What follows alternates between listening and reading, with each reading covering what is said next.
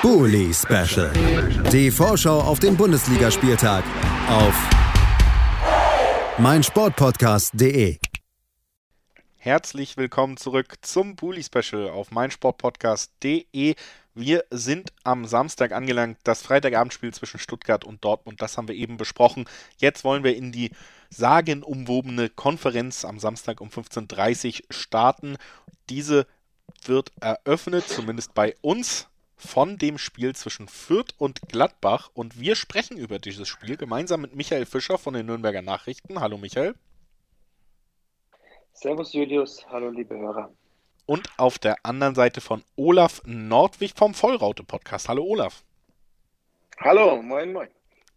Ja, der Blick zurück, das ist das Erste, was auf der Agenda steht. Und äh, das ist bei Fürth mal wieder der Blick auf ein Unentschieden.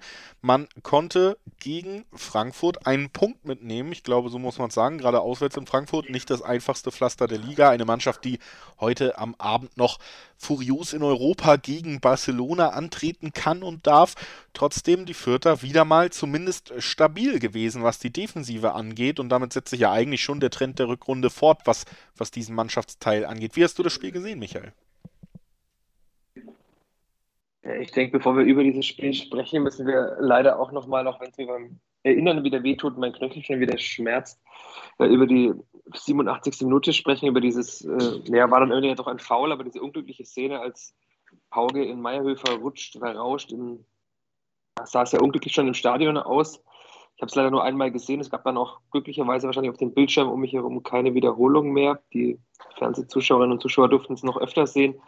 Ich habe es auch nochmal nachher gesehen, diese Verletzung war schon sehr, sehr eklig. Also man hat gemerkt, das ganze Stadion war, also 50.500 Menschen waren minutenlang still. Es war eine sehr gespenstische Atmosphäre, weil alle wussten, dass es äh, dann wahrscheinlich Marco Malhofer den doch äh, ja, sehr stabilen und Stammrechtsverteidiger der Vierter schlimmer erwischt hatte. Also mittlerweile ist er aus dem Krankenhaus entlassen worden am Mittwoch.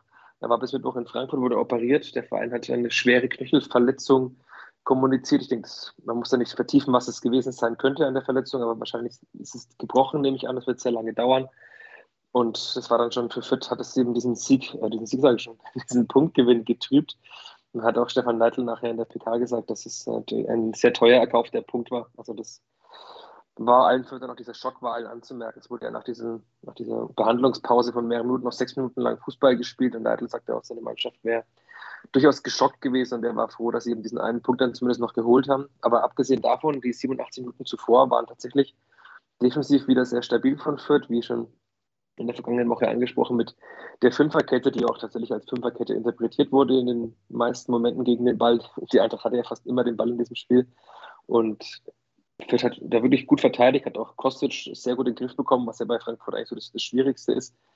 Dann, Herr Gotha hatte eine große Chance, war alleine vor Trapp nach einer schönen Kombination. Wenn er das 0-1 macht, hätte ich gerne das Spiel weitergesehen, aber ist bei Fürth so auf dem Konjunktiv geblieben. Also er musste das Tor machen in der zweiten Hälfte, hat äh, Tanz Leveling nach seiner Einwechslung einfach mal Tuta und Hasebe aus. Da merkt man auch, warum offenbar mehrere Bundesligisten, darunter ja auch die Borussia aus Mönchengladbach, an ihm interessiert sein sollen.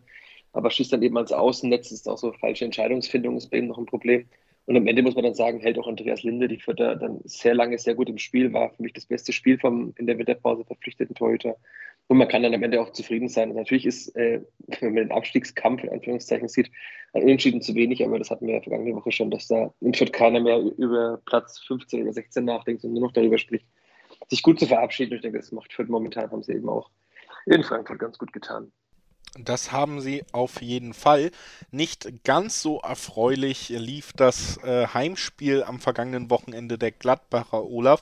Zuvor konnte man zweimal gewinnen und natürlich ist dann gerade bei so einer turbulenten Saison immer die Hoffnung da, dass man da einfach zumindest ergebnistechnisch weiter anschließen kann und dann eben auch versöhnlich in die Sommerpause geht nach dieser schweren Saison. Jetzt gab es äh, am letzten Spieltag das Duell gegen Mainz und wenn man ganz ehrlich ist, dann hätte da das Ganze ohne einen überragenden Jan Sommer sogar gänzlich kippen können. Am Ende gab es ein Unentschieden im eigenen Stadion, ein 1 zu 1 mit einer Leistung, ja, die zumindest nochmal unterstreicht, dass bei Gladbach in dieser Saison die großen Fragezeichen und die großen Probleme wohl nicht mehr alle gelöst werden.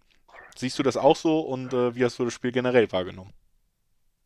Ja, definitiv. Also ich meine, wenn man nur allein die, die äh, losgelöst die erste Halbzeit äh, betrachtet, dann war es für uns ein gutes Spiel. Also wir hätten auch höher führen können als nur dieses 1 zu 0.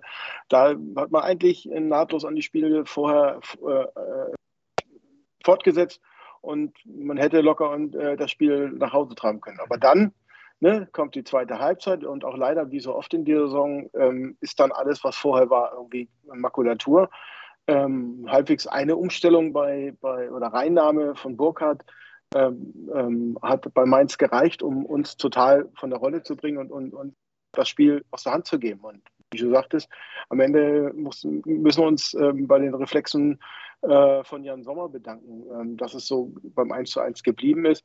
Aber da war wieder total viel äh, äh, von dem, äh, was, was in den Spielen zuvor halt war, was uns auch in diese Situation, in der wir jetzt gerade stecken, gebracht hat.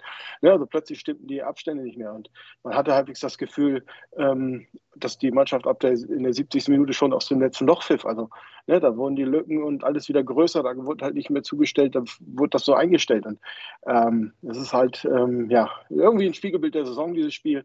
Man kann gut spielen, das hat man in der ersten Halbzeit gezeigt, aber dann ähm, stellt man sich selbst ein Bein in der Regel und, und vor, allen Dingen es wird versäumt, dann irgendwie auf äh, Veränderungen beim Gegner entsprechend zu reagieren und dann kommt es äh, ein zum anderen. Insofern, ja, im Ende ähm, war es ein Punkt, sodass wir aus drei letzten drei Spielen sieben Punkte geholt haben, aber ähm, andererseits hätte man mit dem Sieg, den man äh, sich erarbeitet hätten, auch hätte können, ähm, viel größeren Schritt machen können natürlich.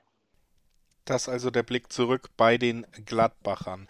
Bei Fürth, Michael, du hast es angesprochen, die schlimme Verletzung und damit ja auch der signifikante Ausfall in der Defensive, die im Moment so stabil scheint. Glaubst du, das könnte tatsächlich auch sichtbare Auswirkungen auf diese Stabilität haben? Und natürlich angeschlossen auch nochmal generell die Personalfrage, wie sieht es sonst aus bei den Fürtern? Ja, also ganz generell wird es natürlich einen großen Einfluss haben bei Marco Mayhofer in den letzten Jahren. Also er kam ja ursprünglich mal aus der vierten Liga nach Fürth, hat sich hier durchgebissen zum Zweitliga-Verteidiger, war dann in der letzten Saison Stammspieler, ein wichtiger Part in der Aufstiegsmannschaft, wo Fürth ja mit quasi David Raum links, dem jetzigen Nationalspieler, und Mayhofer rechts sehr viele Angriffe eingeleitet hat. Mayhofer hatte dann einige Probleme in dieser Saison. Zu Beginn hat man dann schon gemerkt, dass es noch ein anderes Niveau ist, in der Bundesliga zu spielen. Aber er hat sich eben stabilisiert. Er ist auch der Dauerbrenner bei den Viertern. Also er hat 26 von 28 Spielen zuvor gemacht, alle über volle Distanz. Und das natürlich wird da jemand fehlen, das ist ganz klar. Und er ist auch eben auch mittlerweile nach vorne wieder wichtig, hat sich oft nach vorne eingeschaltet. Jetzt ist natürlich die große Frage, wie geht es weiter auf seiner Position? Er hat sich ähm, Leitl schon festgelegt, dass da auf jeden Fall Simon Asta spielen wird. Man hat ja den ehemaligen U20-Kapitän, der jetzt auch zuletzt bei der U21 zum ersten Mal gespielt hat, im Kader, der bislang nur, glaube ich, acht Spiele hatte diese Saison. Das erste war, da erinnern sich manche vielleicht noch, in Freiburg, wo er gleich bei seinem ersten Startelf-Spiel ein Eigentor geköpft hat. Das war sehr unglücklich, aber Leitl sagt, er vertraut ihm da voll. Er ist auch ein Spieler, ähnlich wie Mayhilfe, eben ein Rechtsverteidiger mit doch einigem Offensivdrang. Also das ist ja für die Vierter auch wichtig, dass diese Rechtsverteidiger das können, vor allem mit einer Fünferkette, die man dann ja offensiv auch oftmals wieder als Dreierkette interpretieren würde. Ich nee, gehe davon aus, dass man eben auch gegen Gladbach in dieser Fünferkette wird spielen. Und dann ist die andere Frage noch, ähm, Sebastian Griesbeck hat ja auch gefehlt in Frankfurt. War offenbar eine schwere Erkältung, hieß es, also kein Corona offiziell, aber er war eben längere Zeit nicht da und beim, ich hieß, man müssen ihn behutsam aufbauen. Jetzt war ich am Dienstag beim Training, da hat er wieder mittrainiert, auch voll mittrainiert. Das heißt, es ist davon auszugehen, dass er auch wieder zurückkehrt in die Innenverteidigung. Dann wird es natürlich fraglich, wer dann rausrotiert. Also Nick Ferrier wird auf jeden Fall spielen als Abwehrchef. Dann, ob dann Maxi Bauer rausrückt, ähm, der ja auch ähm, sich mittlerweile stabilisiert hat in dieser Abwehr, ist fraglich, aber man wird sehen. Auf jeden Fall ist das Personal hinten ist eigentlich mit, außer Maihilfe da. Also da wird nicht viel passieren, nehme ich an. Im Mittelfeld ist auch die Frage, wie es da weitergeht. Also Paul Seguin ist weiterhin verletzt, wird auch so schnell nicht mehr spielen. Der war ja auch sehr wichtig in dieser Saison. Auch in der Mannschaft für das Klima in der Kabine wichtig, aber der ist auch länger verletzt. Jeremy Duziak wird auch nicht spielen. Also es ist davon auszugehen, dass die Aufstellung eine ähnliche sein wird wie in Frankfurt. Nur wahrscheinlich mit Jamie Leveling wieder von Beginn an. Die Situation bei den Gastgebern erklärt von Michael Fischer von den Nürnberger Nachrichten. Olaf, wie sieht es bei den Gladbachern personell vor diesem Duell gegen Fürth aus? Ähm, ja, wichtig ist zum Beispiel, dass jetzt Jonas Hofmann und ähm, Markus Thüram jetzt zurück sind, zumindest im Training. Ähm, ob es jetzt schon für die Startelf ähm, reicht gegen Fürth, werden wir sehen. Aber es ist jetzt wichtig, dass wir wieder Alternativen haben, weil jetzt auch die wenn man dann irgendeine Ausrede finden will, oder die wurde ja auch ein bisschen von äh, Adi Hütter gebracht. Natürlich haben wir jetzt mit der letzten Elf gespielt und es war ein, ein, ein war Stindel da, der noch aus der Verletzung, langen Verletzung kam ähm, und sicherlich noch nicht bei 100 Prozent ist. Musste ja auch vorzeitig ausgewechselt werden und ein, ein, ein Sam Player war angeschlagen. Und da hatten wir jetzt so ein wenig Alternativen, also auch Leine angeschlagen. Da waren einige, die einfach spielen mussten und auf der Bank war dann, ähm, ähm, dann nicht mehr viel, was wir, was wir hätten bringen können oder bringen konnten. Ähm, und das bringt natürlich jetzt erstmal die, die, die Option hinzu. Ähm, Tyram, der ja zuletzt in den Spielen gut gespielt hat, auch getroffen hat, ist sicher ein Faktor.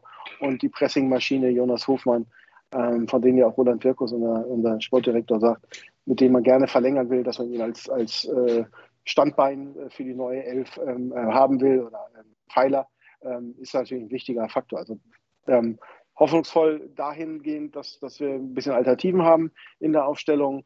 Ähm, was jetzt auch gerade noch in der Pressekonferenz war, ist natürlich, dass äh, Ducouré jetzt wieder, wieder dran ist, ähm, der Junge mit dem ultra langen Leidensweg, aber auch da erstmal, dass er, wenn Spielpraxis ist, natürlich in der U23 äh, sammeln soll, um herangeführt werden und wohl seine letzte Chance zum Profifußball ähm, und ohne Verletzung ähm, dort erstmal wieder aufbauen soll.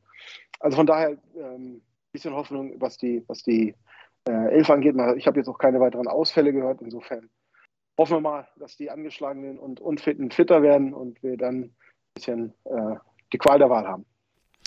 Also ein signifikanter Ausfall bei den Fürtern, bei den Gladbachern hingegen personell etwas mehr Entspannung, was die Verletzungssituation angeht. Lasst uns noch gemeinsam tippen. Michael, was glaubst du, wie geht's aus? Ich tippe auch diesmal auf ein 2 zu 1. Ich würde gerne noch mal einen Heimsieg sehen, auch von der Pressetribüne aus, mit äh, einem vollen Rund auf dem Hintergrund, auch wenn da wahrscheinlich sehr, sehr viele Gladbacherinnen und Gladbacher auf den Tribünen sitzen werden. 2 zu 1 der Tipp von Michael Fischer. Olaf, was glaubst du? Ja, auch wenn mir so ein bisschen nach der zweiten Halbzeit gegen Mainz so der Glauben fehlt, ist es einfach ein Pflichtsieg. Also mit Respekt an, an die Vierter, aber ähm, ne, diese Punkte, die brauchen wir dringend um endlich ähm, äh, Sicherheit zu haben für die nächste Saison. Insofern muss mein Tipp auch nur so sein, dass ich auch sage 2 zu 1, aber für uns. 2 zu 1 für Gladbach, der Tipp von Olaf Nordwig vom Vollraute Podcast. Ich sage, das wird ein 0-0, weil Fürth das einfach kann. Und äh, bedanke mich bei Michael Fischer, dass er heute bei uns war. Danke dir, Michael. Sehr, sehr gerne. Ich musste gerade lachen. Wir haben ja, glaube ich, jetzt dann 28 oder 29 Takes aufgenommen in dieser Saison. Und dass jemand sagt, Fürth kann zu Null spielen, ist schon sehr witzig. Ja, aber das haben sie sich die letzten Wochen erarbeitet. Das haben sie sich verdient, dass ich das sage, finde ich. Und auf der anderen Seite natürlich auch vielen Dank an Olaf Nordwig vom Vollraute Podcast, dass er heute da war. Danke dir, Olaf. Ja, gerne doch. Und äh, ja, von den Gladbachern gehen wir zu den besten Freunden der Gladbacher.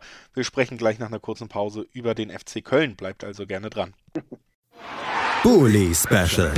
Die Vorschau auf den Bundesligaspieltag auf meinsportpodcast.de.